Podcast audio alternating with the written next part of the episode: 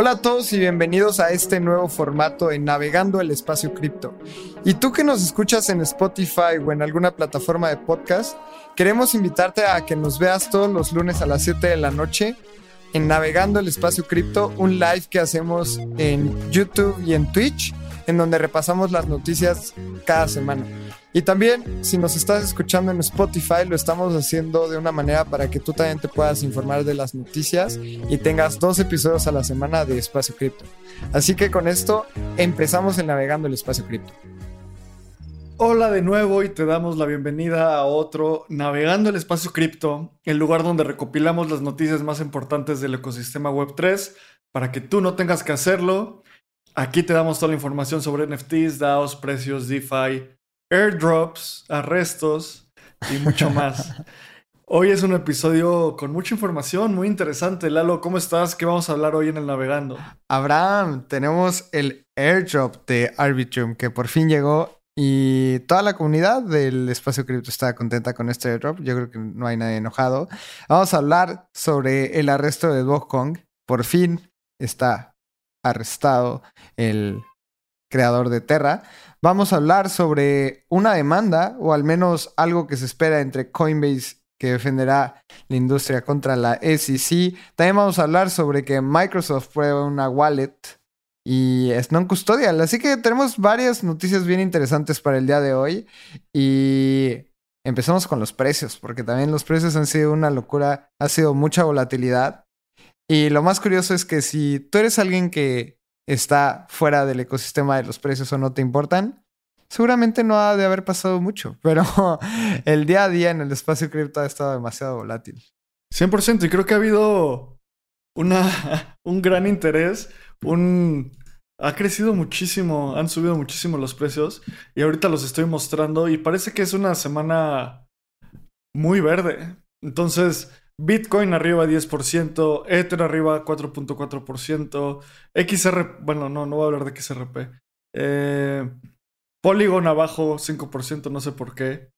Em, Litecoin arriba 15%, cosas raras. Y vamos a ver exactamente qué está pasando en los precios. En este momento Bitcoin está tradeando en 27.772 dólares. Estamos grabando el viernes 24 de marzo a las 12 del día casi. ¿Y qué pasó esta semana en, el espacio cripto en los precios?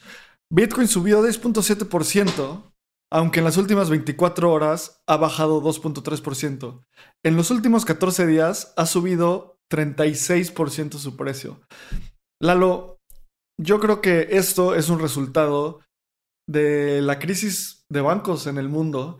Por primera vez, o una, es una de las primeras veces que esta tesis de Bitcoin siendo la forma de custodiar tus propios activos y no tener que depender de un banco, parece que está jalando. Sí, recordemos que justamente Bitcoin empezó o se creó después de 2008. Justamente Satoshi toma toda esta postura de no es posible lo que pasó en 2008, así que no se puede repetir. Y esto es como el primer gran reto de Bitcoin, porque al parecer o estamos viviendo esta crisis de bancos en Estados Unidos. Y es el primer reto grande para el ecosistema cripto. Siento que habíamos vivido una época de bonanza y de buenos resultados para la economía y ahorita que está en la cuerda floja, justamente Bitcoin ha subido de precio. Justamente para estos momentos se hizo Bitcoin. Así que veamos si es este activo que puede retar al sistema monetario estándar como lo conocemos. ¿Tú qué es lo que ves ahora? 100%. Justo eso. Me encanta. Y yo, pues parece que se viene una crisis global muy fea, pero tengo tranquilidad porque, pues mi Bitcoin es mi Bitcoin.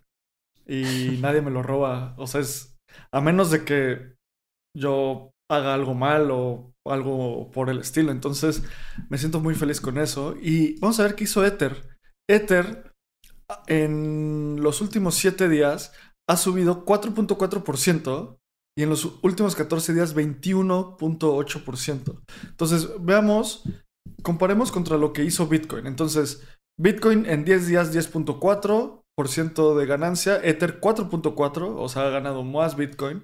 Y en, en 14 días, Bitcoin ha, ha crecido 13.4%, y Ether 21.8.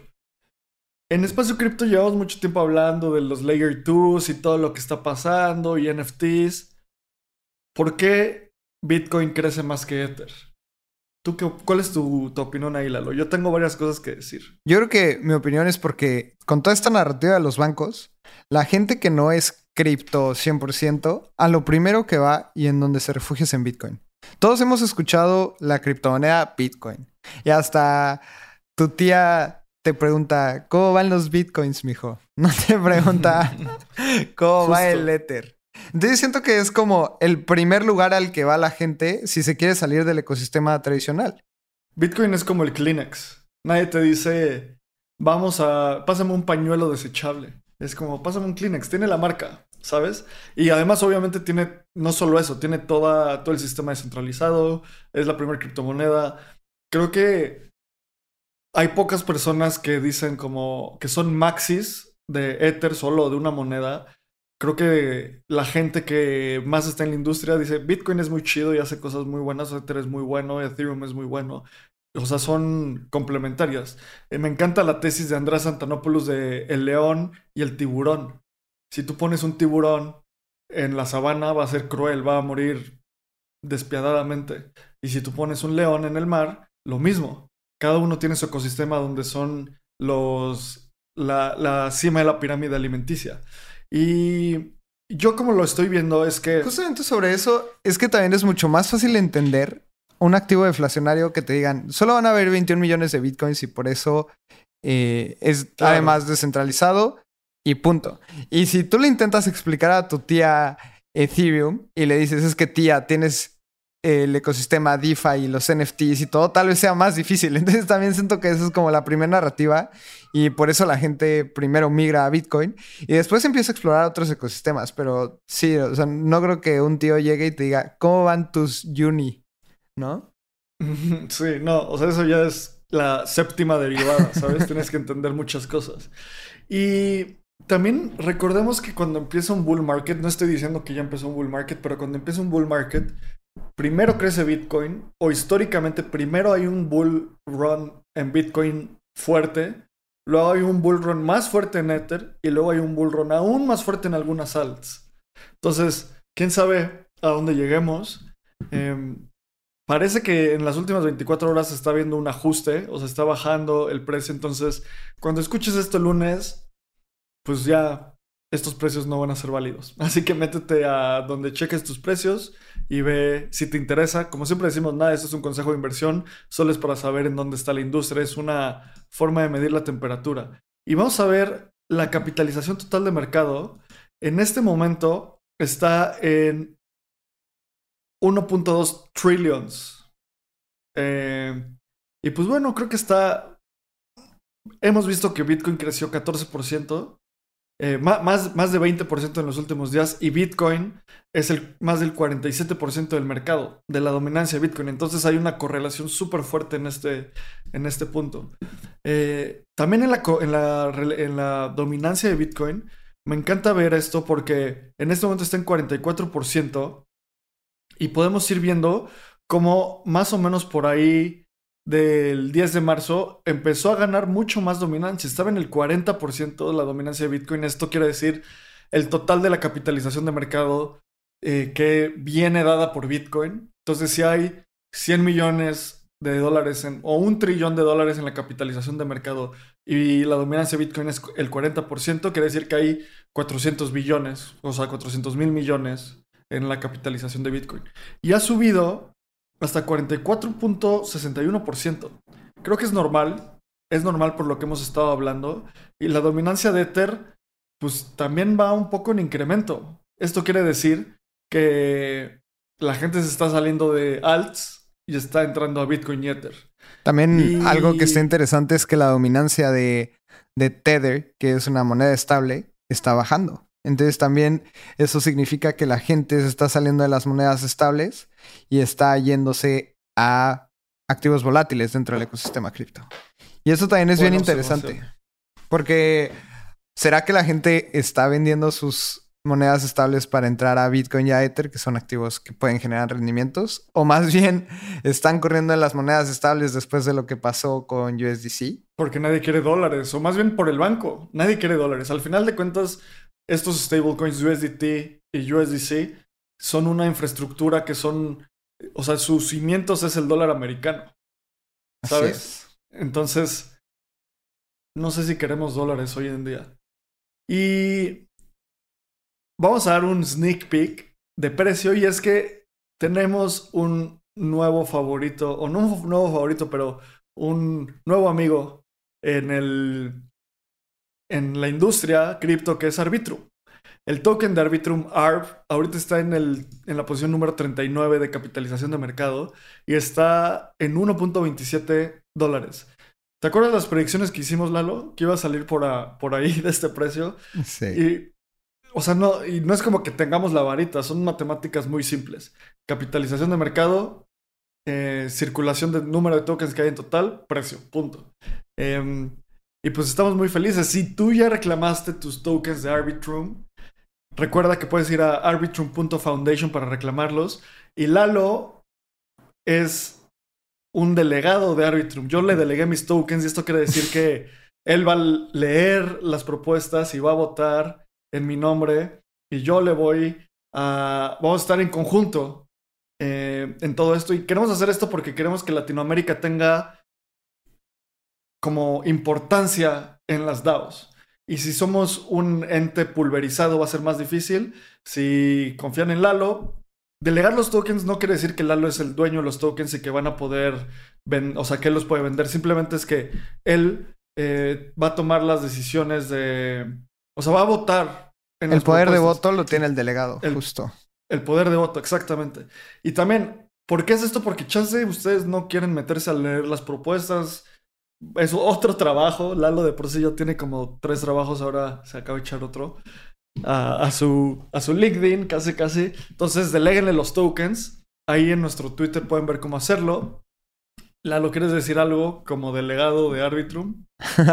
no, nada, creo que en las, en las propuestas que más me voy a enfocar van a ser a las propuestas de eventos in real life en vida real. Creo que es súper importante llevar Arbitrum a Latinoamérica y justamente en esas son las que voy a estar mucho más involucrado.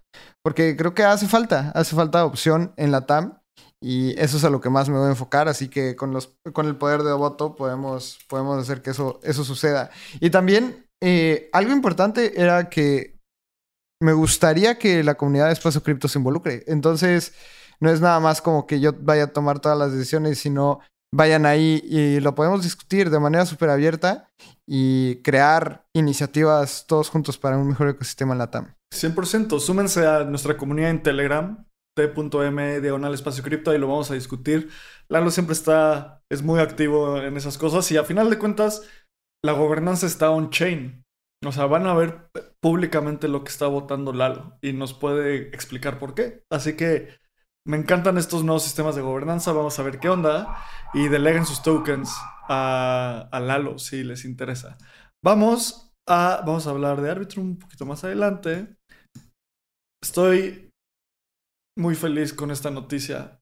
No le deseo el mal a nadie y espero que todo el mundo sea feliz y libre, menos la gente que es criminal. Entonces, la noticia es que acaban de arrestar a Do Kwon en Montenegro. ¿Quién es Do Kwon, el fundador de Terra Luna?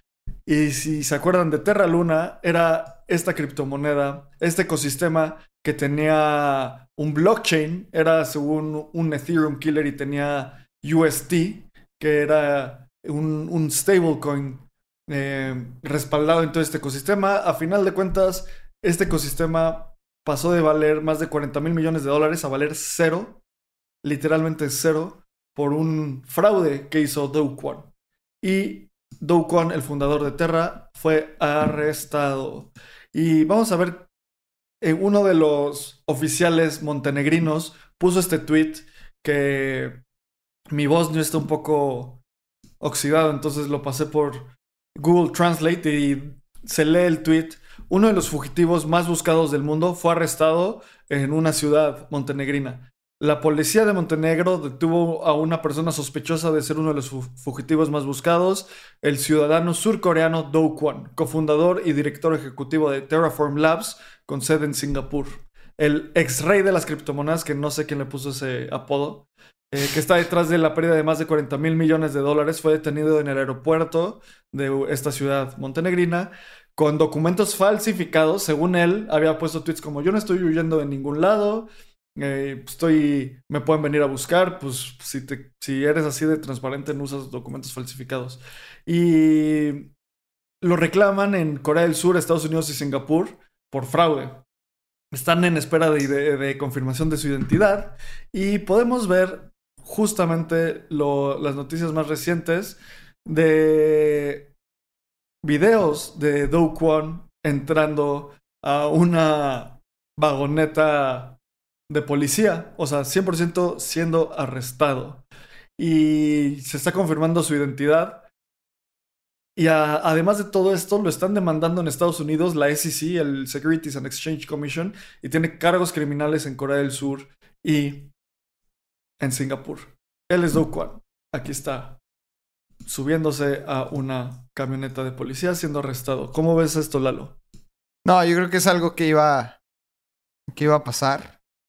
Y nada, estoy con, o sea, estoy ok con la noticia. Tenemos por fin a una de los de las personas que más ha lastimado al espacio cripto en mucho tiempo en la cárcel, así que está bien y que los los criminales a la cárcel siempre siempre es una buena noticia, así que por fin se acaba la novela de Do Kwon siendo fugitivo y no estar corriendo ante la ley. Recordemos que un episodio de Openly que es un podcast en donde está Kobe y Ledger, que son dos personalidades del ecosistema cripto, y apareció Do Kwon y estaban hablando. Y, y salió en ese episodio, que es una de las cosas más raras, y le preguntan que si está de fugitivo y prácticamente dice que sí. Así que por fin, a la cárcel se cierra esta novela y hoy vamos a cerrar varias novelas. Así que eso es bueno, eso es bueno. Sí, ese episodio de Opa Only es legendario porque se sumaron Kyle Davis de Three Hours Capital, Susu de Three Hours Capital, Do Kwon de Terra, hablar de Sam Bankman Fried. O sea, es como la escoria hablando de la escoria, ¿sabes? O sea, como qué valor y qué falta de criterio hacer ese tipo de cosas por ellos, que los, o sea, que, que fueron. Y parece que poco a poco empezamos a sanar. Parece que esto es un proceso de sanación. Y justamente en el episodio le dicen, la cárcel no está tan mal, Do Kwang. O sea, le dicen a Do Kwang, la cárcel no está tan mal. Sí, o sea, no sé, pues es lo que esta gente, si haces un fraude, sea en cripto, sea con, no sé, con coches, sea con bienes raíces, pues debes de ser, debes pagar por lo que hayas hecho. Entonces, pues se empieza a cerrar esta noticia y me da yo, a mí sí me da seguridad, bueno, felicidad porque es algo que estoy buscando como que la, pues el espacio cripto tenga cierre, ¿sabes? O sea, que se cierren estas cosas, listo, y seguimos. Nosotros y la gente en el espacio cripto sigue construyendo todo el tiempo. Entonces, vamos a pasar a la, a la siguiente noticia, que es que Arbitrum esto es otra buena noticia. Arbitrum por fin lanzó su airdrop. ¿Cómo te fue en el airdrop, Lalo? ¿Qué, ¿Qué opinas? Fue un gran suceso. Creo que este airdrop, como lo había tuiteado, es el más importante hasta el momento del ecosistema cripto. Más de 600 mil carteras han sido elegidas y un promedio de 1.689 tokens por cartera. Esto quiere decir que al día de hoy, el promedio del, del, del airdrop vale 2.184 dólares. ¿Y esto qué quiere decir? O sea, es dinero que la, la fundación de Arbitrum delega a la gente que haya utilizado el protocolo antes de cierto momento. Y habían varias maneras de ser elegible. Uno era el volumen transaccionado, otra era cuántas veces habías interactuado en el ecosistema, otro si habías hecho puentes, que es llevar tus fondos de Ethereum, por ejemplo, a Arbitrum. Otro es utilizar Arbitrum Nova. Y todos estos criterios te daban cierto número de tokens. Entonces, si habías logrado tanto volumen, te daban más puntos y eso eran tokens al final de cuentas. Creo que este airdrop marca otra temporada de, de airdrop seasons y también de airdrop farmers, que son gente buscando una oportunidad para generar más dinero de estos airdrops. Este concepto puede ser muy raro si no estás dentro del ecosistema cripto porque dices, ¿por qué una empresa me daría dinero o acciones para participar en el ecosistema? Pero yo creo que esto es una manera de descentralizar. Y les Importante, voy a poner... esto no son, no son acciones, ¿no? Exacto. O sea, les voy a poner un ejemplo web 2 y después lo mandamos a web 3. Es como si eh, Amazon todavía no saliera a la bolsa y le diera a sus usuarios más activos, usuarios regulares, acciones para que tomen decisión dentro del futuro de la empresa. Ahora, Arbitrum no son acciones, pero sí son unos tokens que te dan, justamente como habíamos dicho, voz y voto dentro de la DAO y que puedas participar hacia dónde va a ir Arbitrum. Entonces, esto fue lo que significó. Dieron unos tokens, que el token se llama ARB. Si tú todavía no sabes si puedes recibir el token o no, ve a arbitrum.foundation y ahí puedes verificar si eres acreedor al airdrop. Y algunas estadísticas bien interesantes al día de hoy es que ya el 81% de las personas que pueden recibir el, el airdrop ya lo claimearon, ya lo recibieron ya lo solicitaron. Y el número de tokens han sido 942 millones 837 mil 125 tokens. Abraham, ¿cómo ves estas estadísticas? A mí se me hace una locura que 625 mil carteras hayan sido elegidas para recibir estos tokens de Arbitrum y participar en, el, en la toma de decisiones y hacia dónde va a ir esta L2. Pues mira, creo que lo más importante es el paso de la descentralización siguiendo el, modelo mental de la resortera de la descentralización, es un paso, ¿sabes? O sea, darle voz y voto a la comunidad es algo súper importante. Y 600 mil personas, bueno, carteras.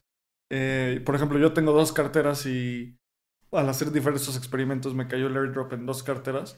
Entonces, puede que sean, bueno, obviamente son menos usuarios que, que carteras. Habla un habla bastante de la atracción y creo que estamos entrando al Layer 2 Season. Esto, o sea, es el, la época de las capas 2. Optimism, Arbitrum, se viene CK Sync, Aztec. Entonces, es una gran noticia. Y yo, o sea, nada de eso es consejo de inversión. los tokens de ARB no son acciones, no te da participación sobre ninguna empresa. Y yo los voy a holdear para votar, para ver a dónde nos lleva este ecosistema. Y algo que no estuvo cool es que hubo un par de dificultades técnicas porque el sitio de Arbitrum básicamente tuvo demasiado tráfico. Por ejemplo, yo todavía no claimé mis tokens porque lo intenté hacer una vez, no jalaba la página y dije, bueno, tienes seis meses para hacerlo. Tienes literalmente eh, seis meses para hacerlo. Vamos a ver exactamente cuántos días quedan. Y todavía tiene 183 días para hacer esto. Y dije, bueno, lo hago en dos semanas o algo, cuando haya menos gente queriéndolo hacer pues ahí los voy a dejar en mi wallet. Así que, de nuevo, y, ve a arbitrum.foundation, reclama tus tokens y si crees en, Lalo, en Lalo, si crees en el espacio cripto, delégalos para que empujemos Arbitrum a Latinoamérica. ¿Cómo te fue con esta página? ¿Tú qué hiciste? Tú hackeaste el sistema, Lalo. Les voy a explicar y, y, también fue un desastre. Yo creo que nadie estaba preparado para lo que venía. Yo creo que sí se puede haber hecho mejor. Pero como decías, Abraham, la página estaba muerta, error 404. Y aquí es importante mencionar que cuando tú estás haciendo el claiming de un token, estás interactuando con un smart contract. Entonces, lo que hace el smart contract es verificar tu dirección, por ejemplo, la dirección de Lalo Crypto, y ver si esa dirección es acreedora a los tokens. Entonces lo que yo hice fue ir al contrato directo de la Arbitrum Foundation y solicitar el claiming ellos verifican mi dirección y ellos dicen, ok, tu dirección es válida para recibir tantos números de tokens. Y ahí lo, lo pude solicitar. Pero sinceramente, esto no sirvió de mucho, porque cuando yo quería hacer algo con mis tokens, también estaba saturado toda la blockchain y lo que se saturó fueron los RPCs, que es el conector entre que conecta distintas apps. Entonces estos estaban sobresaturados y no podíamos hacer nada. Entonces yo quería enviar algunos de mis tokens. No lo pude hacer hasta como después de ocho horas. Creo que fue una experiencia que se puede mejorar muchísimo, pero al final de cuentas ya llegó aquí el, el airdrop. Ya el 80% de las carteras lo han claimeado o lo han reclamado. Así que es el, el, principio del futuro de Arbitrum. Y como decía Abraham, es el futuro de la descentralización. Y lo que más me gusta esto es que es un modelo de gobernanza que se va a poder replicar para un montón de cosas. Y esta es la primera vez que muchas carteras van a participar en este nuevo modelo de gobernanza y de descentralización, en donde todos juntos vamos a poder tomar decisiones sobre Arbitrum. Exacto. Qué emoción. eso es lo que más me emociona.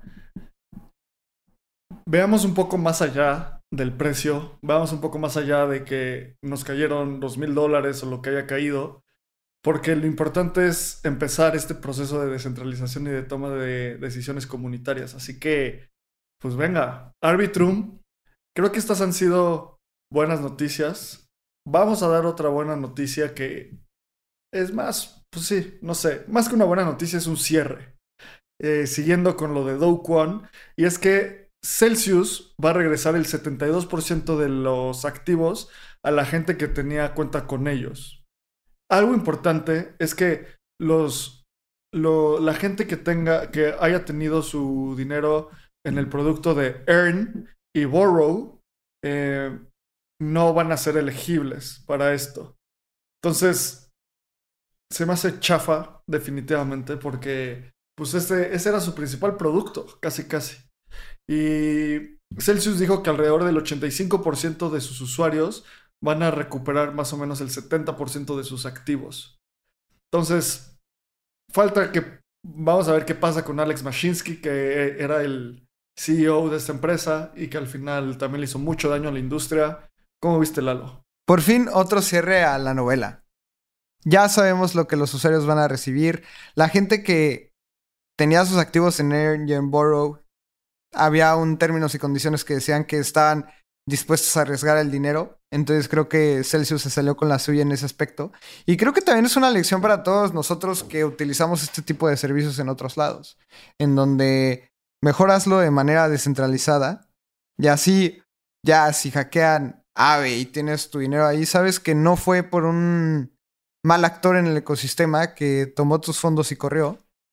Y también es, es una lección para todos novela cerrada, 72% creo que no es tan malo al final de cuentas porque hay veces que das tu dinero por perdido. O al menos yo mi dinero de FTX ya lo di por perdido desde hace mucho y, saber que puedes recuperar el 72% no se me hace mal. También se me hace medio chafa lo de Ernie Borrow. Pero fin al cierre, fin a la novela. Se acabó, veamos qué pasa con los demás, pero por fin podemos cerrar Celsius, que es de las cosas que es importante para que el ecosistema sane. Sí, creo que es el inicio del fin. Todavía falta que le den el dinero. El primer depósito, eh, bueno, van a, el, este 72.5% va a estar dividido en dos depósitos de 36.25% cada uno. El primero va a ser el 11 de junio y el segundo va a ser el 31 de diciembre. Entonces, empieza a cerrarse. Todavía no se cierra el 100%, pero empieza a cerrarse. Y Vamos a otra noticia, que esta noticia es como fuerte y estoy feliz de que Coinbase sea la empresa que nos está representando aquí.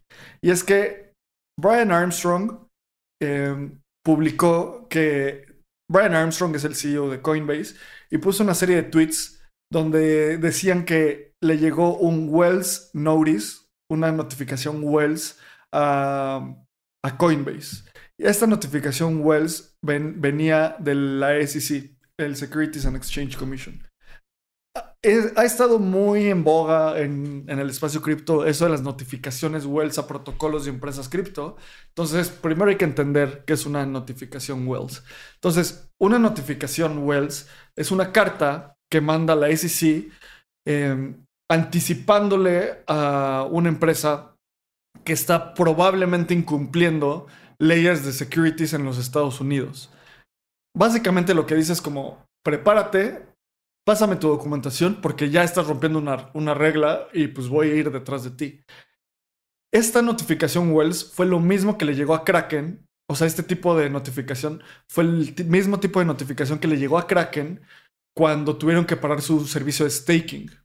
Y Kraken dijo como, bueno, ya sé que me vas a demandar, pues prefiero parar mi servicio de staking y no voy a... Y listo, ya, lo, lo paro y ahí la dejamos. Y en cambio, Coinbase dice como, recibimos esa notificación y si tenemos que ir a corte y la SEC nos tiene que demandar para que nosotros defendamos nuestro producto, lo vamos a hacer. Y no sé por qué esto me emociona, porque más bien sí sé, porque hace un par de meses también dimos la noticia de que Coinbase estaba sacando su programa de Coinbase Earn, que era básicamente la gente depositaba y te daban un rendimiento. Y justo antes de lanzarlo, pararon ese lanzamiento porque la SEC les dijo, si lo lanzan, te demando. Y en un podcast, Brian Armstrong dijo, prefiero pararlo porque nuestros abogados nos dijeron que teníamos 60% de probabilidades de ganar. Y cuando vayamos a corte contra el SEC porque va a pasar, prefiero que tengamos más del 90% de probabilidades de ganar. Entonces, esto es un indicador de que están muy preparados. ¿Y cómo sabemos que están muy preparados? Porque en los últimos dos años, en este tweet que puso, en esta serie de tweets que puso Brian Armstrong, dijo que en los últimos dos años, eh, Coinbase, la SEC le permitió a Coinbase ir ser una empresa pública. En ese momento, en ese documento, había 57 referencias para, o sea, en este, en este documento de, para que Coinbase fuera público, sobre su servicio de, staking. Eh, también comunican en mucho detalle cómo es su proceso de listado de activos. También dicen que han tenido más de 20 interacciones con la SEC donde la SEC no les ha dado feedback y no puede ser que ahora resulta que no pueden hacer lo que están haciendo cuando ellos están, han hecho las cosas bien. Entonces, Brian Armstrong y Coinbase contra la SEC y Gary Gensler, siento que esto se va a poner muy candente. Sería o sea, sería un éxito total para la industria que Coinbase ganara esta demanda y le pusieron estate quieto a Gary Gensler, que es, no sé, cada semana hablamos mucho de Gary Gensler. ¿Cómo viste esto, Lalo? Estoy de acuerdo que Coinbase es la empresa correcta para esta discusión con la SEC. Y más porque es el exchange que cotiza en bolsa en los Estados Unidos. Y creo que eso es como una cachetada de guante blanco a la misma SEC que es como, tú le estás diciendo a un exchange que tú permitiste listarse en bolsa, que ya no puede hacer una actividad que ya le habías permitido hacer. Y se me hace muy tonto de, de la SEC esta notificación porque es como, ya te había dicho que sí podías, pero ahora ya no puedes porque ya lo pensé mejor. Entonces yo creo que tienen muy buenos argumentos para pelear y estar enfrente de la SEC, además de que tienen muy buenos abogados. Van a invertirle muy bien a esto porque no es únicamente Coinbase, es como toda la industria en Estados Unidos la que está en juego, porque digamos que si Coinbase pierde esta demanda o este, esta discusión o este tema legal, va a ser muy sencillo para otros exchanges que también corran con la misma suerte. Y si Coinbase tiene un, un buen juicio, creo que sí va a ser un muy buen estrategia a la SEC. Y creo que Coinbase tiene todas las de pelear bien. Tiene todas las armas, tiene el dinero, tiene la reputación, tiene la experiencia. Y es el único exchange listado en bolsa en Estados Unidos que la SEC permitió salir. Así que eso, eso se me hace el argumento perfecto para que Coinbase sea la empresa correcta en luchar este, este tema. 100%. Y algo que fue, o sea, que se me hace súper, no sé, interesante, es que Coinbase publicó un blog que dice, le pedimos al SEC reglas razonables y claras para los americanos, recibimos amenazas legales en, en lugar de eso. Y cuentan que el Wells Notice que les llegó fue porque varios de sus activos estaban, o sea, el Wells Notice giraba alrededor de varios de sus activos listados, su servicio de staking, Coinbase Prime, el Coinbase Wallet, o sea, casi que todo, ¿sabes? Y algo importante es que Gary Gensler y la SEC no puede decir como todas las criptos son un security. Tienen que pasar por un proceso legal una a una para definir un security. Entonces, pues hasta casi que si quieren jugar por las reglas que ellos definieron, que en este caso no aplican, creo que debería de haber como reglas generales, más, más o menos generales, pues Coinbase se va a defender con todo lo que tiene. Y se me hace como... Me encanta... Voy a leer otro de los tweets que dijo, que puso Brian Armstrong. Dice, estamos orgullosos de defender a, nuestras, a nuestros clientes y a la industria en estos momentos. Y otro puso, mientras pasamos por todo esto, Coinbase va a continuar construyendo, va a continuar haciendo lo que hace mejor, construir los, los productos que tienen más seguridad. Entonces, ah, bueno, y su misión es crear más libertad económica en el mundo. Y creo que Coinbase es una empresa que va a salir muy fortalecida de este bear market. Y es muy motivante ver a dónde nos, nos lleva esto. Muy de acuerdo. En, ese aspecto, justamente estaba escuchando una entrevista de Brian Armstrong con la gente de Coinbase. Si pueden, escúchenla porque en verdad ese es el tipo de líderes que me motiva a tener en la Web3. Y aunque aspiramos a no tener líderes y ser descentralizados por completo, creo que sí es súper importante que hayan ciertas personas representando el ecosistema Web3. Ya lo representa muy bien. Y algo que dijo se me quedó muy grabado acerca de este tema, porque dijo, los funcionarios van a pasar, van a estar ahí en el poder dos, tres, cuatro años y se van a ir y después va a llegar alguien o mejor que el funcionario anterior o peor, pero el ecosistema cripto va a perdurar más tiempo del que un funcionario puede estar. Así que vamos a construir en las buenas y en las malas y vamos a jugar el juego de largo plazo que los funcionarios no pueden jugar. Y para mí eso se me hizo el argumento perfecto para saber que todo esto va a pasar y la gente lo va a entender mejor y vamos a necesitar de un montón de tiempo para que los funcionarios públicos en Estados Unidos y en nuestros países entiendan qué es Web3 y qué es la descentralización, etc. Pero en algún momento alguien lo va a entender y en algún momento esto va a crecer a un tamaño gigantesco. Porque es muy lógico si es que lo estudiamos y en algún momento va a llegar un funcionario que lo haya estudiado. Entonces a mí eso se me quedó muy grabado y Brian Armstrong lo tiene muy claro, así que Coinbase creo que representa muy bien esos valores. 100%. Y pues además Coinbase no para, lo que decía Brian Armstrong, siguen construyendo y entran a Brasil entran con una conexión directa a Pix, que esta es otra noticia. Pix es como el SPAY, es el sistema de transferencias y pagos. Un, es un benchmark a nivel global porque la penetración de Pix en Brasil es brutal. O sea, hay fotos de gente que literalmente dominando el balón en un semáforo para recibir dinero y en lugar de pedir, ponen el QR de Pix. Genuinamente, o sea, ese es el nivel de penetración de esta, de esta herramienta. Y ahora Brasil, Coinbase va a Brasil y wow, o sea, la verdad me emociona mucho esto porque quisiera ver a Coinbase en toda Latinoamérica. Más competencia es mejor para todos, o sea, que estén en México, en Argentina, en Colombia, en Uruguay, en todos lados, en Perú. ¿Por qué? Porque pues si son un mejor producto, la gente los tiene que usar. Simplemente, más competencia siempre es bueno. ¿Cómo viste esta noticia de Brasil, Lalo? Es muy emocionante porque creo que los exchanges ya estaban posicionados en sus países. Como, no sé, Buda en Chile estaba muy bien posicionado. México, Bitso, en Argentina hay varios. Pero creo que la entrada de un competidor muy grande a nivel internacional justamente va a mejorar la competencia y creo que mejores productos van a ofrecerse y van a haber mayores ofertas de valor en distintos exchanges. Y este es una, un competidor muy fuerte, así que los exchanges locales van a tener que competir muy fuerte también. Así que al, al, al usuario final, creo que se beneficia muchísimo de esta noticia. Y también la formalidad y la profesionalidad de Coinbase en los países. O sea, Coinbase no creo que nada más haya dicho, ahí les voy Brasil, sin antes haber hablado con funcionarios, sin, sin antes haber entendido la ley, sin antes haber estado presentes y van a hacer las cosas bien. Así que me gusta esta noticia. 100%, 100% de acuerdo.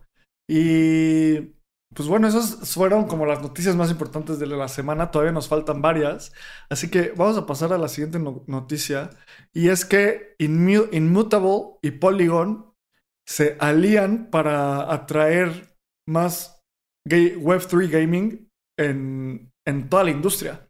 Y a ver, yo llevo un par de mm, semanas, meses, siendo un poco dudoso del Web3 gaming. Siento que todavía no estamos ahí. Y creo que esto confirma que todavía no estamos ahí, pero ya, estamos, ya nos estamos acercando. Parece que esta narrativa de gaming sí va a ser algo muy importante en el próximo bull market. Ahorita vamos a dar un par de noticias de gaming alrededor de eso.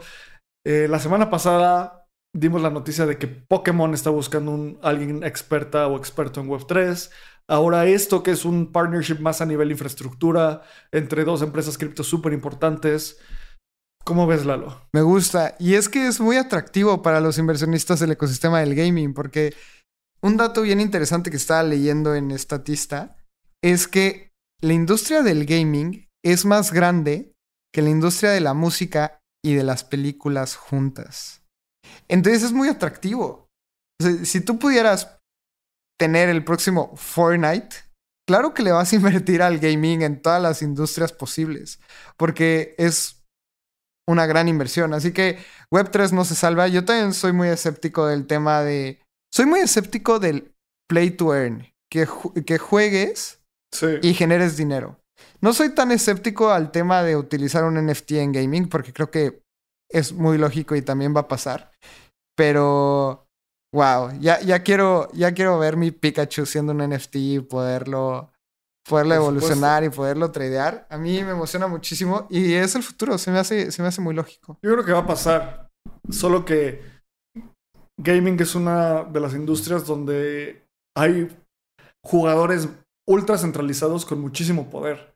Está eh, Microsoft, Sony, está eh, Epic Games, o sea, son como... Es como mover una industria de medios. Y como decías, el gaming es la industria de entretenimiento más grande del mundo, más que la música, más que las películas juntos. Y este partnership específicamente, em, lo que va, o sea, lo que en lo que salieron es que Inmutable utilizará la tecnología de Zero Knowledge Proofs de Polygon para crear una nueva red llamada Immutable CK-EVM. Y esto, esta red está diseñada para que los procesos de desarrollo de juegos en Web3 sean más rápido y eficiente. Entonces, me gusta porque es como... Me acuerdo mucho del evento de Espacio Cripto con Stani de Ave, donde dijo, si no tienes que construir algo, no lo construyas. Y esto es como, Inmutable dice, pues si ya Polygon tiene el CKI bien, pues ¿para qué lo hago yo? Mejor utilizo su tecnología. Es como si, o sea, no sé, si Espacio Cripto quisiera ser un sitio de educación, pues ya existe un chorro de información, utilicémosla, no necesitamos construir de cero, que vamos a ver a, dónde nos lleva eso.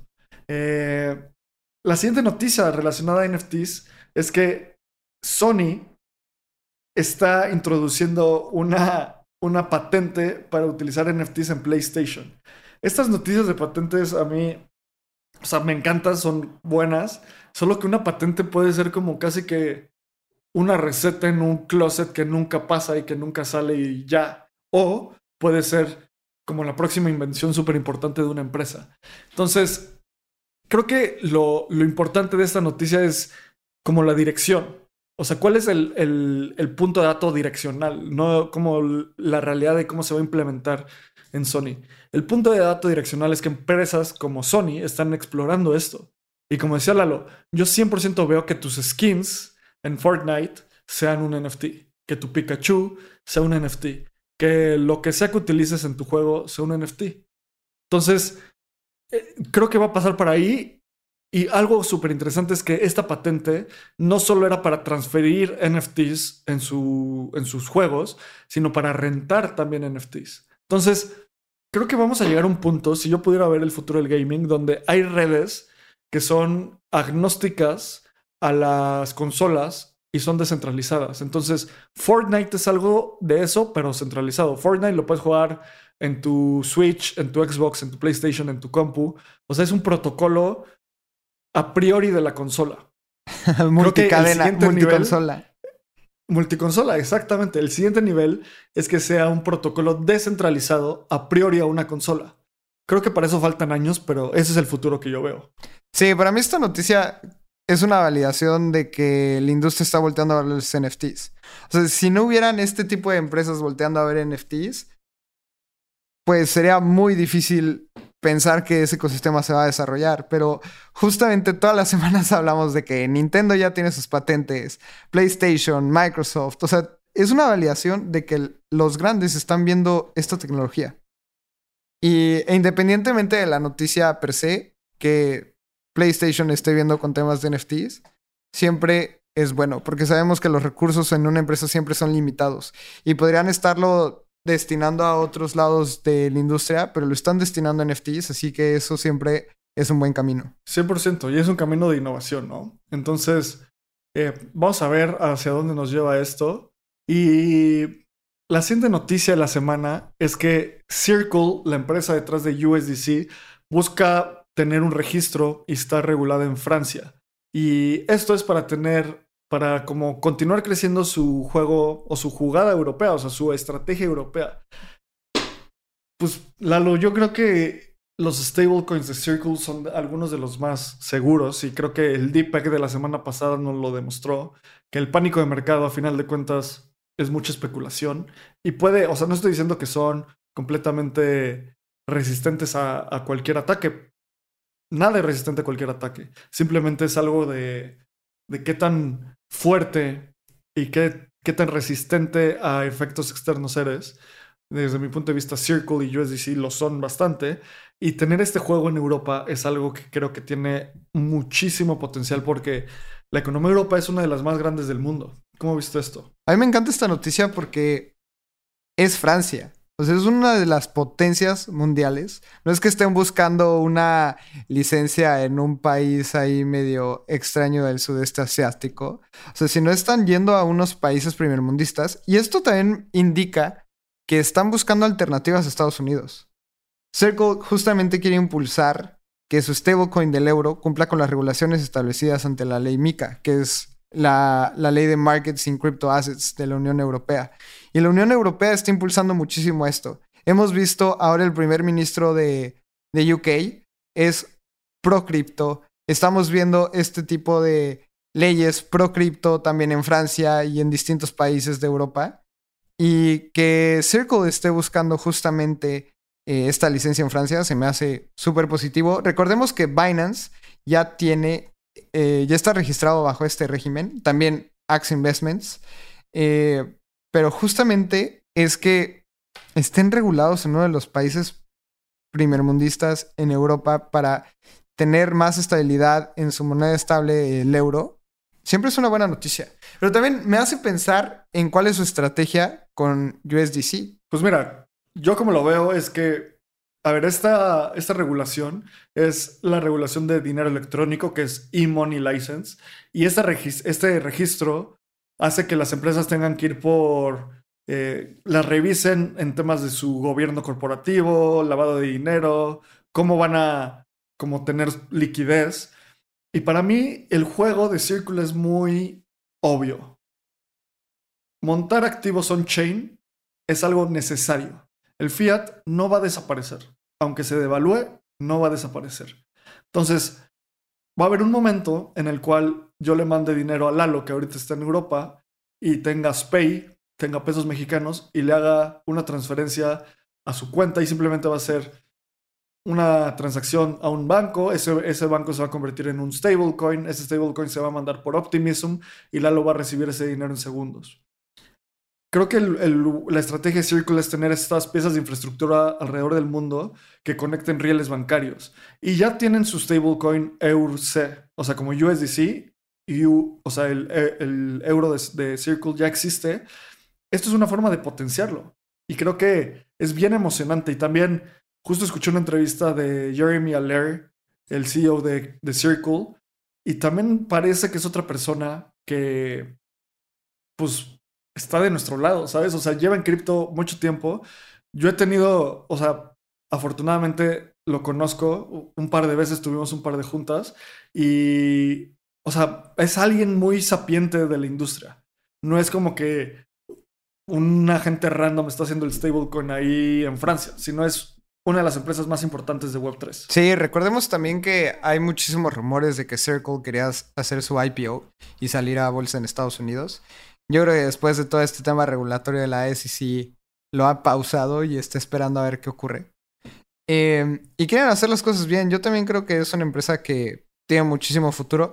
La única duda que me tira estos, en estos momentos es cuál es el futuro de Circle. ¿Será que querrán impulsar el stablecoin del euro más que el del dólar por el tema regulatorio que está pasando en Estados Unidos? ¿Será que quieren impulsar ahora su salida en Europa? No sé. O sea, yo creo que no, va, a seguir en Estados Unidos, pero también todo este tema que está pasando con la SEC, pues mejor te mueves a otro país y a otra economía sólida. Y, y me gusta especular y me gustaría especular con esto. ¿Crees que haya un Yuan Stable de Circle pronto? No, no lo creo. ¿Sabes por qué? Porque creo que la regulación no está ahí.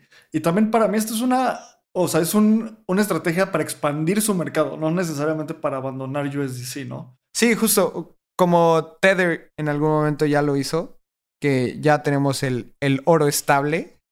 A mí me gustaría ver un oro estable con Circle. Creo que es una empresa más transparente, pero también me gustaría ver un, un yuan estable. Se me haría se ve interesante. Sí, interesantísimo. Y ya, ya tiene, o sea, Pax Gold, que es de Paxos, esta empresa que hace stablecoins la hizo para, para Binance, para Huobi. Tiene Pax Gold, entonces, pues sí, tienen bóvedas con oro y listo, ¿sabes? Y stablecoins, fascinantes, poca gente las entiende, son fundamentales. Eventualmente vamos a tener stablecoins del peso mexicano, del peso argentino. Eh, si les interesa este tema, Hace como un par de semanas escribí por qué Latinoamérica necesita stablecoins.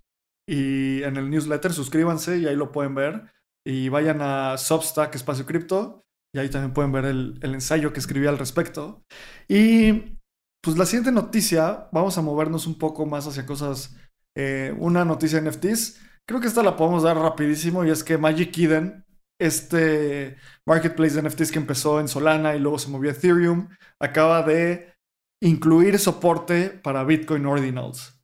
Y pues ya, esa es la noticia. Está. Qué bueno. También recordemos que Magic Eden es esta plataforma que era súper importante en el ecosistema de Solana de NFTs. Y después de lo que ha ocurrido en Solana, probablemente los volúmenes ya no son iguales y tienen que buscar otras cadenas. Sí, está bien que se migren a Ordinals. Está cool. Sí, 100%. 100%, 100%.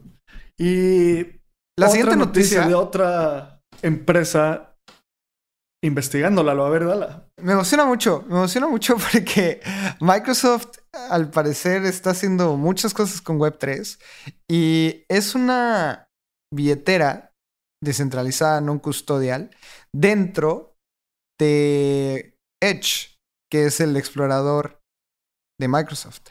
Así que si tú vas a estar navegando, ya vas a poder tener una cartera descentralizada nativa dentro de, tu explorador. A mí, a mí esto me emociona mucho y creo que es una competencia muy dura contra Metamask, por ejemplo, y que puedas tener una billetera nativa se me hace súper interesante y me gusta un montón. Creo que están tomando pasos correctos y justamente ahora me está mostrando algunas imágenes y me encanta el UI.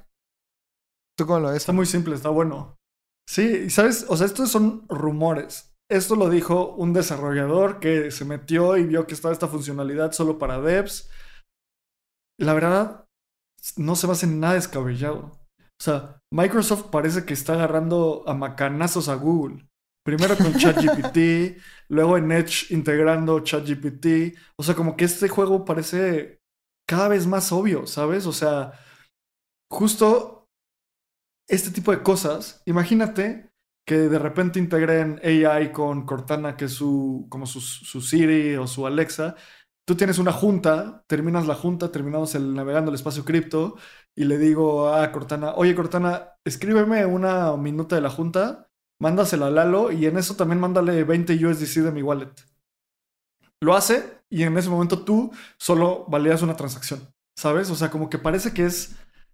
Todo este tipo de cosas parece que va a ser como súper, súper, súper importante en el futuro de, del espacio cripto y es la integración, lo que siempre hablamos de la convergencia de las tecnologías, es el momento en el cual se crean nuevas cosas interesantes. Y, o sea, me dio mucha nostalgia porque reactivé mi Hotmail después de como nueve años, solo porque quería usar una funcionalidad de ChatGPT. Entonces, Microsoft está reviviendo usuarios zombies que estaban muertos como yo, y ahora estoy empezando a usar Edge. O sea, parece que va muy bien. ¿Y sabes qué está haciendo Google? Pues, no sé, la neta no sé. Entonces, sí, parece que está este tema de Microsoft. Este tema de las convergencias de la tecnología que mencionas me gusta muchísimo porque, hagamos una analogía, es como este tema de, del wallet puede ser una parte específica de un motor que después le sumas distintas funcionalidades al motor y después agregas llantas y después agregas nuevas invenciones, no sé, en la dirección, hidráulica. y después tienes un avión que en conjunto son un arma monstruosa. Y siento que eso va a pasar en Web3, que justamente este tipo de cositas van a llevar al ecosistema en 10, 15 años al futuro que todos esperamos. Justamente hace poquito retuiteé un video de Bill Gates hablando de del futuro del Internet. Y es, y es bien interesante cómo dice, es que vamos a, a poder interactuar con el Internet y va a ser un lugar de medios. Y la gente como que se quedaba, perdón, es, es Steve Jobs. Pues lo pueden ir a buscar ahí a mi Twitter. Y dice que le emociona muchísimo por lo que el futuro de las computadoras va a ser y van a poder eh, tener una comunicación muchísimo más clara. Yo siento que eso va a pasar con el dinero. El hecho de que digamos que tenemos que pagar 15 dólares por un wire transfer en Estados Unidos, se me hace una locura. Así como se me hace una locura que no podamos transaccionar nuestros skins en Fortnite. Y se me hace una locura que podamos comprar un NFT fondear un nuevo artista. No sé, todo este tipo de funcionalidades en algún momento va a embonar todo y va a ser el sistema financiero en el que vamos a vivir en 15 años. 100%. Y es esta analogía de construir sobre los hombros de gigantes cada día. Entonces, Microsoft es un gigante y tiene muchísimos, muchísimas piezas de las cuales construir, a ver a dónde nos lleva esto. Y la última noticia de la semana es, regístrate al evento de Web3 y Arte de Espacio Cripto, que va a ser el próximo jueves, si estás escuchando el lunes, el, el perdón, el, próximo martes, el martes 2, 4 de abril. Y como siempre va a ser en el Hub, otro community meetup. Empieza, las, las puertas abren seis y media, las pláticas empiezan a las 7.10. ¿Y qué va a haber? Va a estar muy bueno porque yo voy a dar una plática de cómo la tecnología impulsa el arte, un nuevo modelo mental que estoy haciendo. Voy a escribir un ensayo y luego voy a hacer una presentación ahí. Luego con Bueno, con Bueno NFT vamos a tener cómo eh, esta, esta herramienta está empoderando a los artistas y a la Web3 hoy. Y vamos a tener un community talk con Ananá, Bure, Mono y Mariana de Crypto Street. Entonces, oh. Ve al Hub Project, o más bien, no, ve a nuestro Telegram y ahí está el link telegram. bueno, t.m diagonal espacio cripto o en arroba espacio cripto. Puedes, ahí va a estar toda la información para que te registres. Y Lalo nos va a estar viendo al lado de Cristiano Ronaldo en Portugal, aunque Cristiano ya no está ahí. Pero pues muchas gracias, Lalo, gracias por...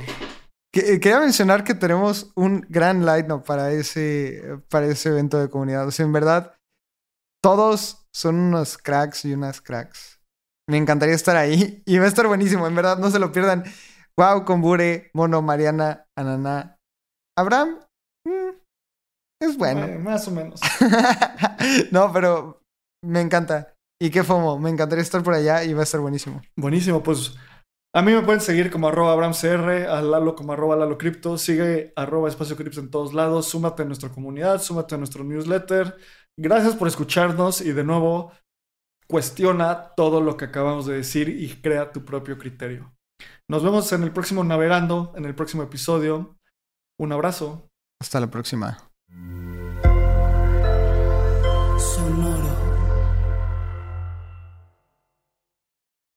Este guion de Mundo Futuro lo escribió una inteligencia artificial. Imagina un mundo donde la tecnología se convierte en una extensión natural de nuestras vidas. Donde cada experiencia se eleva a niveles inimaginables de simplicidad. Un mundo donde los límites se desdibujan y las ideas se hacen realidad con un solo toque. El mundo cambiará más en los próximos 10 años que en los últimos 100. Yo soy Jorge Alor. Yo Mario Valle. Y yo Jaime Limón. No te pierdas Mundo Futuro, el principio del fin. Disponible en cualquier plataforma de podcast. Mundo Futuro, Mundo Futuro. Judy was boring. Hello. Then Judy discovered ChumbaCasino.com. It's my little escape. Now Judy's the life of the party. Oh, baby, Mama's bringing home the bacon. Whoa, take it easy, Judy. The Chumba life is for everybody. So go to ChumbaCasino.com and play over 100 casino style games. Join today and play for free for your chance to redeem some serious prizes. ChumbaCasino.com. No purchase necessary. Void where prohibited by law. 18 plus terms and conditions apply. See website for details.